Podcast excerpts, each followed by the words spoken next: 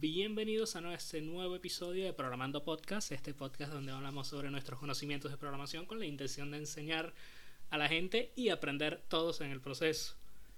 En este episodio de hoy vamos a seguir con los temas de backend eh, debido a todo esto del coronavirus.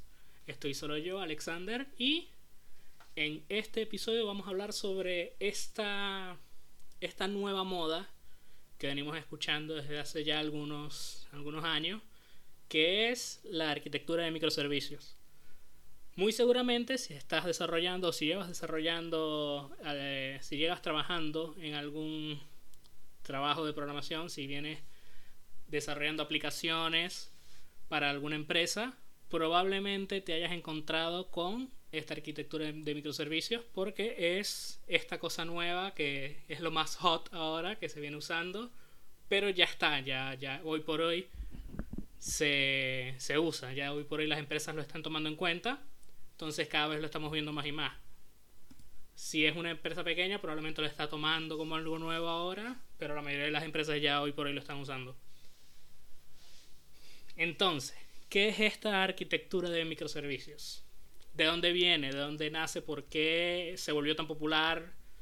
Y para poder entender esto, tenemos que entender cómo se hacían antes las aplicaciones eh, en el pasado.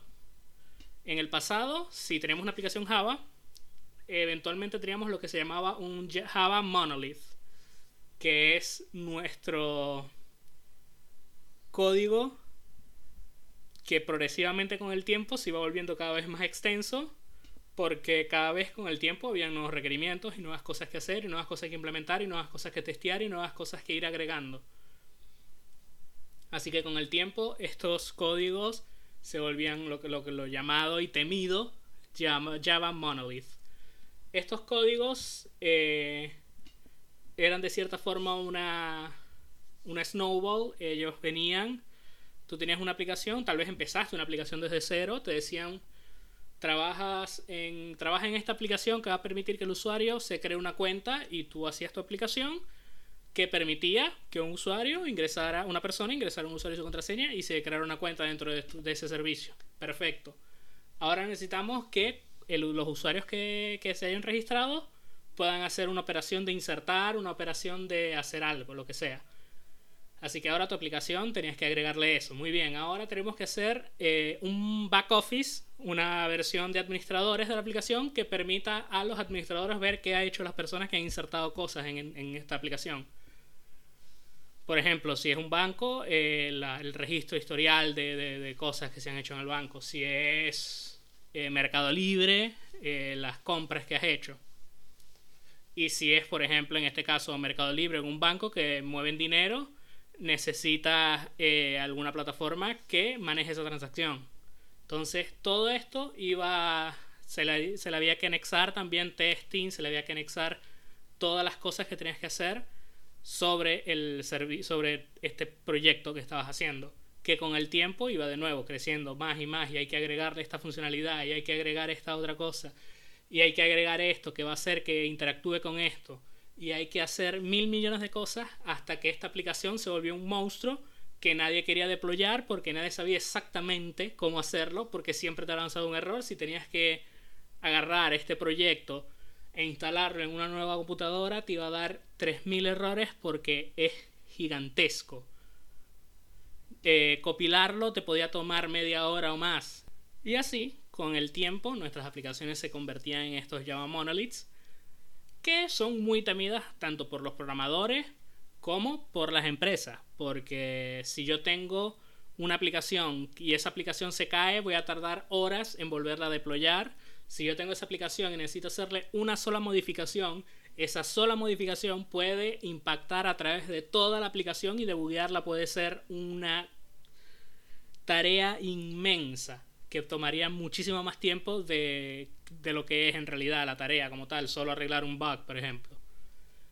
Si yo quería hacer cualquier cosa con esa aplicación, tocarla de cualquier manera, iba a requerir una cantidad de tiempo monumental, no por, porque la tarea como tal fuera difícil, sino porque tenía que interactuar con esta aplicación que era tan gigante. Así que con el tiempo eh, se empezó a girar un poco la industria a esta arquitectura de microservicios. Pero ustedes dirán, ¿por qué no, se ¿por qué no nos movimos a esta arquitectura que resuelve todos, todos estos problemas? Y ya vamos a explicar por qué. ¿Por qué no nos movimos a esta arquitectura desde antes? ¿Por qué no lo hicimos desde el principio? Porque hace muchos años, hace 20 años, hace 50 años no tenía sentido usar esta arquitectura. Esta arquitectura, como ya probablemente ustedes saben, requiere que separemos nuestra aplicación en diferentes cosas que hacen, diferentes propiedades que tienen, diferentes eh, proyectos diferentes, que tienen una función diferente. En, en, los años, hace 20 años, hace 50 años, cuando, en, ese, en ese tiempo, cuando nuestros papás estaban programando, no se tenía sentido y era muy costoso tener varios servicios al mismo tiempo. Era mucho más eficiente tener un servicio en vez de muchos, muchos eh, al mismo tiempo. Y esto es, sigue así a día de hoy. Hoy por hoy es más costoso tener una arquitectura de microservicios a nivel de costos de operación de DevOps, a nivel de, de cuánto se va a hay muchas operaciones que se hacen en microservicios que cuestan dinero, cuestan de tu infraestructura, que no ocurren en una, en una arquitectura de Java Monolith, por ejemplo. Pero en ese tiempo, cuando nuestros papás programaban, no tenía sentido y era mucho, era el intercambio no, no daba, no, o sea, era, era demasiado dinero por la, tan poco beneficio. Pero hoy por hoy, con las computadoras que han avanzado tanto y ya los recursos son mucho más económicos, los recursos de una computadora, empezó a tener más sentido y se viene usando cada vez más. Entonces, ¿qué es esta arquitectura de microservicios? Como ya dije un poco, consiste en separar nuestra aplicación en varias, en varias funcionalidades diferentes. Consiste en separar eh, o crear, cuando se crea una aplicación de cero, en identificar las funcionalidades que necesitamos y, crear un servicio que se encargue de esa funcionalidad, pero tratando de que sea independiente cada aplicación eh, de la otra, que no, que no haya dependencias. ¿Y eh, por qué dirán? ¿Por qué es tan más beneficiosa? Porque obviamente estamos rompiendo este Java Monolith que venimos, que venimos haciendo desde hace muchos años, lo venimos rompiendo en pequeñas aplicaciones y cada persona está encargada de esa pequeña aplicación o esas pequeñas aplicaciones que son mucho, mucho, mucho más manejables. Son mucho más fáciles de desarrollar, son mucho más fáciles de testear, son mucho más fáciles de deployar. Y de ahí viene la appeal, de ahí viene las ganas de todas las empresas de empezar a usar esta arquitectura. Ahora, esta arquitectura de microservicios eh, tiene una gran, hay una gran diferencia entre lo que es empezar una aplicación de cero o unas aplicaciones de cero, un proyecto de cero con arquitectura de microservicios, a eh, cambiar un Java Monolith por una arquitectura de microservicios. ¿Por qué? Porque si tienes un Java Monolith, estas aplicaciones gigantescas, cambiarlas a microservicios es una tarea muy, muy, muy difícil. Porque estamos hablando generalmente de aplicaciones que tienen potencialmente más de 10 años desde que se hicieron, con código que muchas personas no tienen idea de que está ahí ni por qué está ahí, con versiones de librerías muy antiguas que hoy por hoy serían de manera muy diferente. Y le tendrías que encargar a un equipo de, desarrollo, de desarrolladores a entrar a esa aplicación y sacar funcionalidades, las funcionalidades correctas, ojo, porque eso es una parte muy importante, la funcionalidad es correcta y separarlo correctamente para que sea independiente, que es una tarea muy difícil cuando una aplicación se desarrolló de cierta manera pensando en algo diferente a esta arquitectura.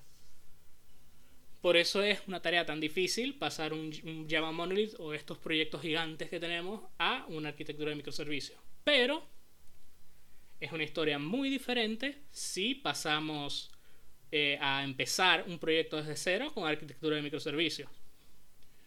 E incluso así tenemos que tener mucho cuidado cuando usamos esta arquitectura porque de nuevo podemos terminar haciendo una arquitectura de, pequeños proyectos que todos son dependientes del uno del otro y no terminamos en... No, no, no, tomamos todas las ventajas de la arquitectura de microservicios. O sea, lo estamos, si, es algo que hay que tener muy en cuenta, es algo que hay que ver muy bien, es algo, te tienes que asegurar de que tu, el ambiente donde lo vas a hacer es el correcto. ¿Cuál es este ambiente? Un ambiente donde todos sigan metodologías ágiles que permitan un que permitan que puedas ver la aplicación creciendo y asegurándote que todo se está haciendo bien y tiene que haber una buena cultura de DevOps porque deployar estas aplicaciones es un poco más complejo que un Java Monolith porque un Java Monolith sí se tarda, sí es, costoso porque va a tener muchos errores pero lo deployas y ya eh, una aplicación de microservicios requieren, son muchas aplicaciones que se van a ir deployando, tienen que tener un orden, tienen que tener eh, diferentes características entre ellos que tienen que ser tomados en cuenta. Eh, el, challenge cambia un poco. Ahora, ¿cuáles son las ventajas de estos microservicios?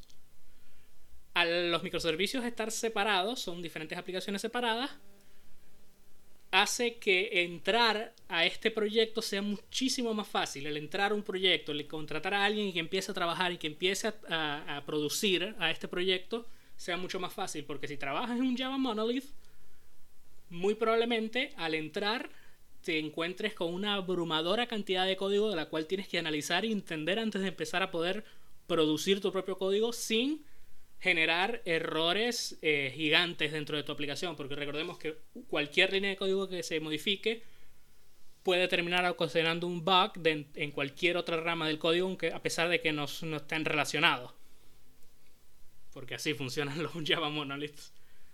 Pero en una arquitectura de microservicios tú entrarías dentro de una aplicación específica y te encargarías de una pequeña, potencialmente pequeña, aplicación con sus propias funcionalidades y eso hace el onboarding de cierta manera el onboarding a una aplicación mucho más fácil, el entrar a producir código en un proyecto.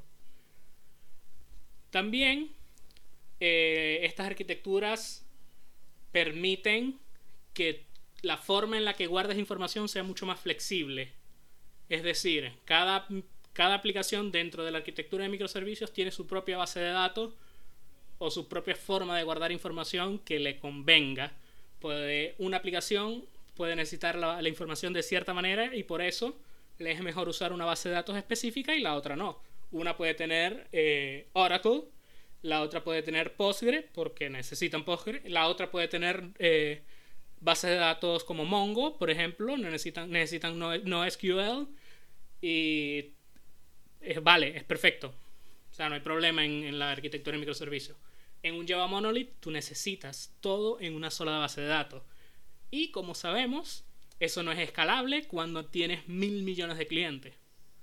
Así que con, si tu aplicación es muy grande, probablemente microservicios te ayude.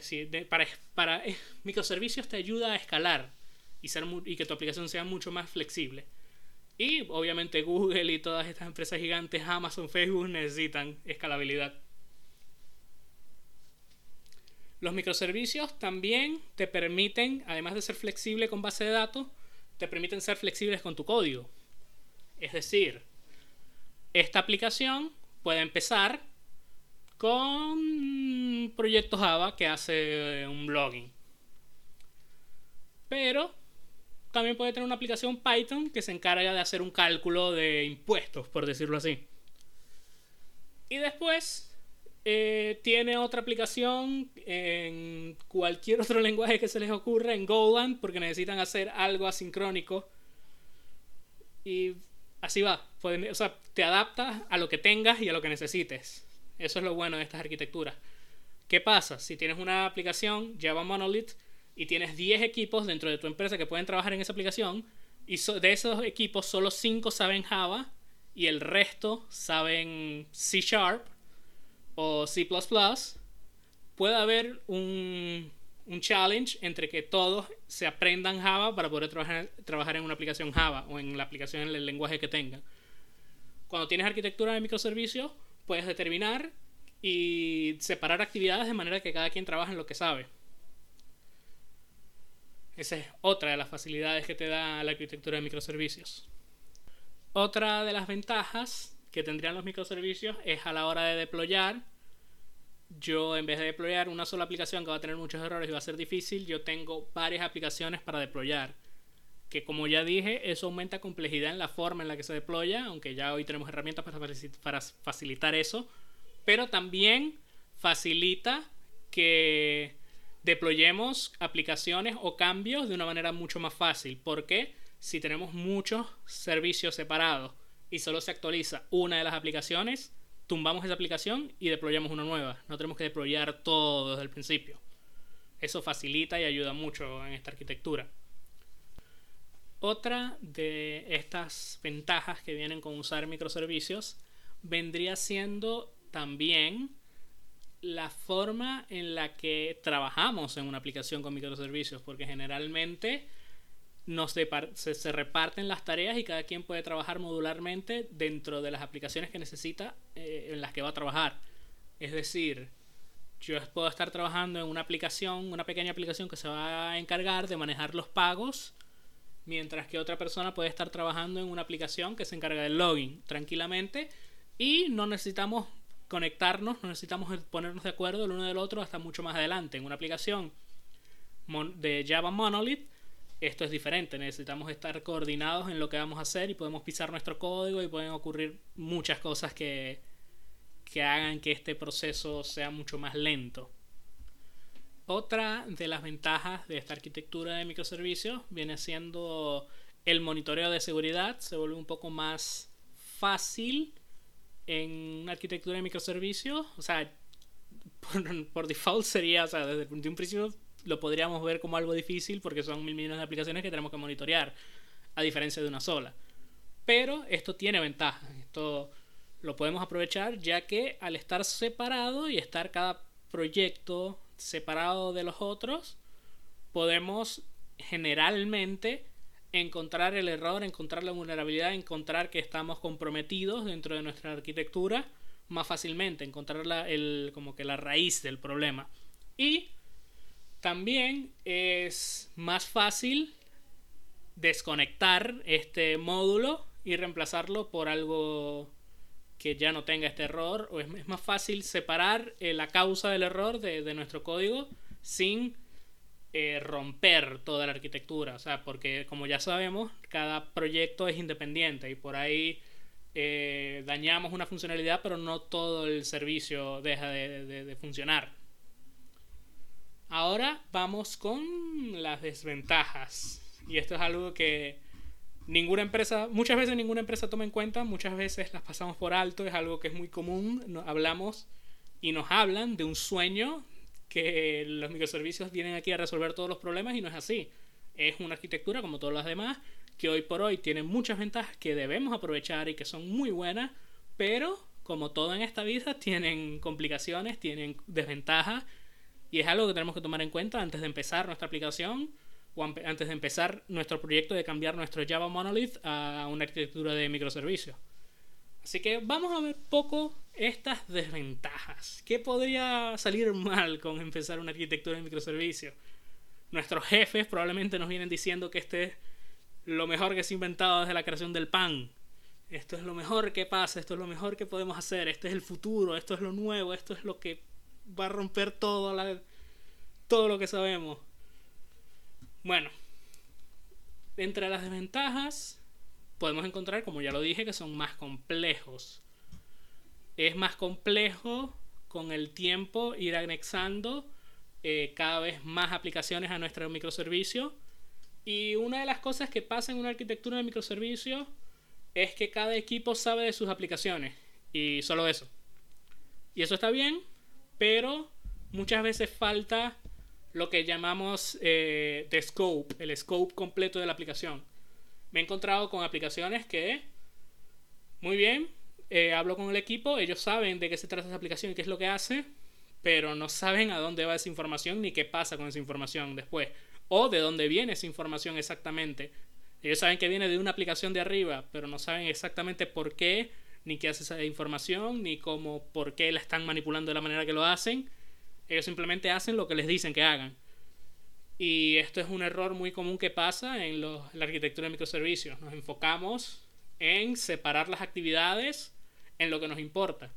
pero no le damos énfasis en que, en que todos deberíamos saber el scope del proyecto completo y saber qué está pasando en todo momento dentro de nuestra aplicación.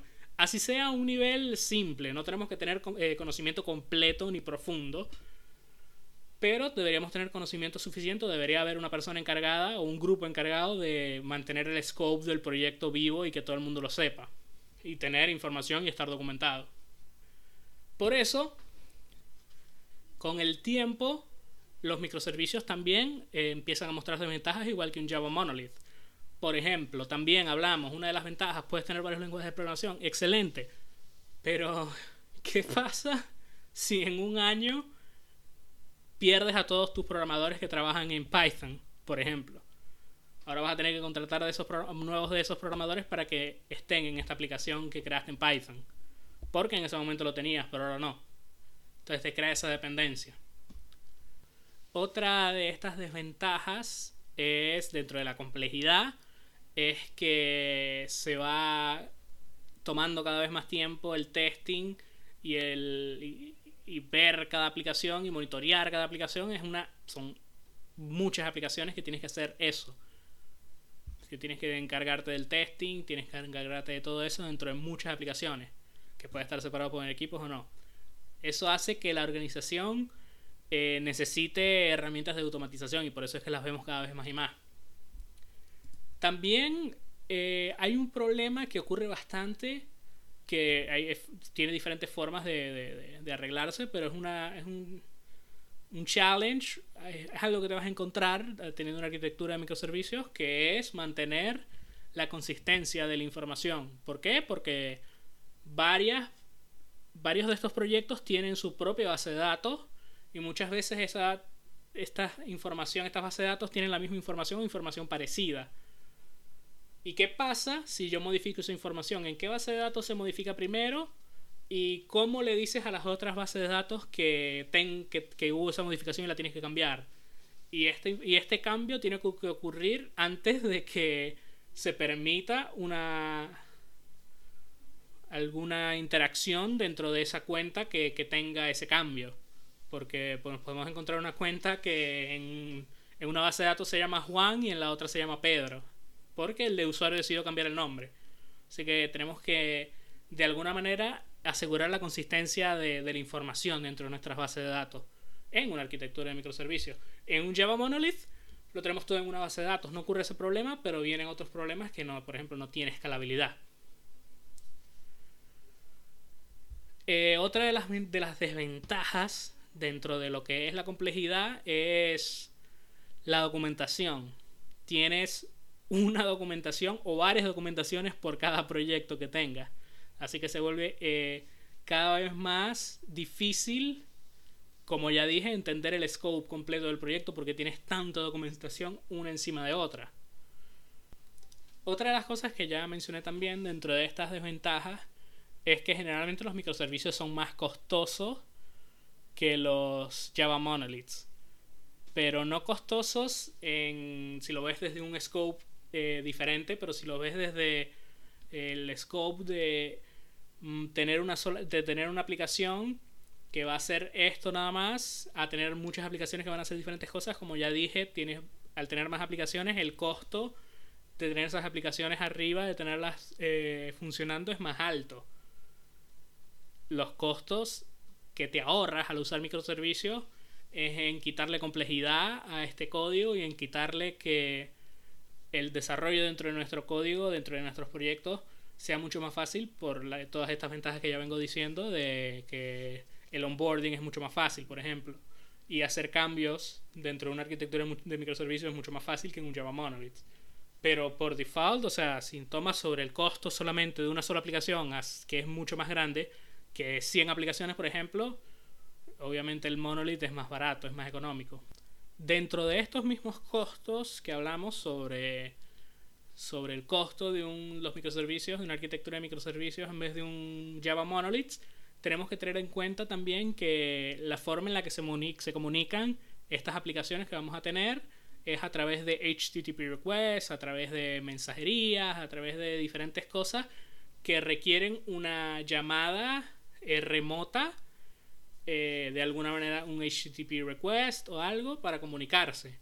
Y esto va a hacer que nuestro volumen de información en llamadas remotas aumente. Esto puede hacer que la, nuestra red sea, se, se, se vuelva más costosa mantenerla porque tenemos muchas más llamadas. Y esto hace que también tengamos que tener en cuenta eh, a la hora de hacer nuestros microservicios cómo limitar estas llamadas si es necesario. Dependiendo, todo depende de qué tan grande es nuestra aplicación. También necesita más eh, recursos, una arquitectura de microservicios, porque los, al los estar los servicios separados, requiere, como cada aplicación requiere tener su propio recurso de CPU en runtime.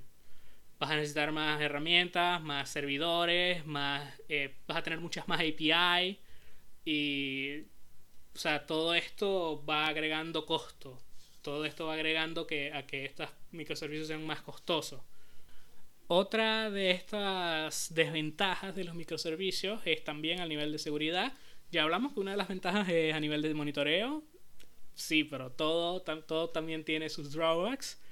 Y es que a la arquitectura de microservicios, al usar tantos HTTP requests, estamos exponiendo información que si fuera un Java Monolith se llamara a través de un servicio y ya. Pero aquí, eh, al ser un HTTP request, estamos poniendo en riesgo esa información. Eh, al estar cada, cada aplicación eh, dentro de su propio, cada uno dentro de su propio contenedor, estamos de nuevo exponiendo cada vez estos sistemas a, la red, lo que puede ocasionar que, tengamos eh, potenciales ataques, como ya dije en el capítulo de los top 10 de OWASP, todo lo que no, no guardemos, todo lo que no mostremos, todo lo que no estemos exponiendo, no puede ser robado. Y así pues nos encontramos con la última desventaja, que al menos a mí se me ocurre, de, puede haber más, incluso que puede haber más ventajas que no, he pensado. Pero dentro de la última desventaja que tenemos es la cultura de, la empresa. Es algo que puede ocurrir tranquilamente, que lo escuchamos como esto es lo nuevo, esto es lo que hay que hacer, y no le, no le ponemos atención a que para que esto funcione, tenemos que tener otra mentalidad a la hora de desarrollar esta aplicación. Tenemos que ver las cosas desde otra perspectiva. Con, tenemos que verlo con las ventajas que tiene y aprovechar esas ventajas y tener mucho cuidado al desarrollar estas aplicaciones porque igual podemos terminar con un monstruo que nadie sabe cómo funciona. O sea, esta arquitectura ayuda, pero no te va a asegurar que el resultado final sea el deseado. Porque todo eso depende de, nosotros los desarrolladores, de los, de los arquitectos, de las personas de DevOps, de toda esta gente que necesita unirse y hacer un plan real de cómo proceder sobre esta aplicación con la cultura necesaria, con eh, la forma de ver este problema correcta. Tenemos que ponernos de, de acuerdo en muchas cosas para hacer que esto funcione correctamente y que de verdad veamos los frutos de una arquitectura de microservicios. Ahora, Ahora que hablé de todo esto, ¿qué les recomendaría yo que investiguen? Una de las cosas que pasa con esto de microservicios es que creo que ya lo mencioné que la parte de DevOps se vuelve mucho más importante. Y de hecho, generalmente los desarrolladores y la gente de DevOps están mucho más unidas, están mucho más comunicadas porque es mucho más necesario dentro de esta arquitectura. Así que eh, se ve cada vez más que los desarrolladores empezamos a aprender a usar Docker, empezamos a aprender a usar Kubernetes, empezamos a aprender a usar todas estas herramientas para poder eh, mantener nuestra arquitectura de microservicios. Empezamos si necesitamos deployar en la nube, si necesitamos hacer todas estas cosas que, que de verdad son necesarias desde cierto punto que aprendamos porque de verdad nos van a ayudar pero es eso lo que les diría que investiguen. Investiguen, de nuevo, arquitectura de microservicios. Van a encontrar mucho más en, la internet de lo que yo les puedo decir. Y también investiguen de Docker y de Kubernetes. Probablemente hable de Docker en un próximo episodio futuro, tal vez el siguiente, quién sabe. Y, y también quién, quién quita que también hable de Kubernetes. Pero sí, investiguen, aprendan, sigan, comenten, denle like y sí, díganos qué les parece este capítulo, qué, quieren que hablemos. que, cuál es el futuro de ustedes para, para la programación. ¿Creen que esta arquitectura de microservicios es de verdad lo que tenemos que usar? ¿Deberíamos irnos tal vez a una arquitectura de DDD, de Domain Driven Development, para nuestro Java Monolith o lo que sea que tengamos? ¿Qué, tenga, qué tenemos que, qué, ¿Cuál creen que es el futuro? ¿Esto es, una, ¿Esto es lo nuevo? ¿Esto es algo que va a desaparecer con el tiempo? Coméntenos y nos vemos en el próximo episodio.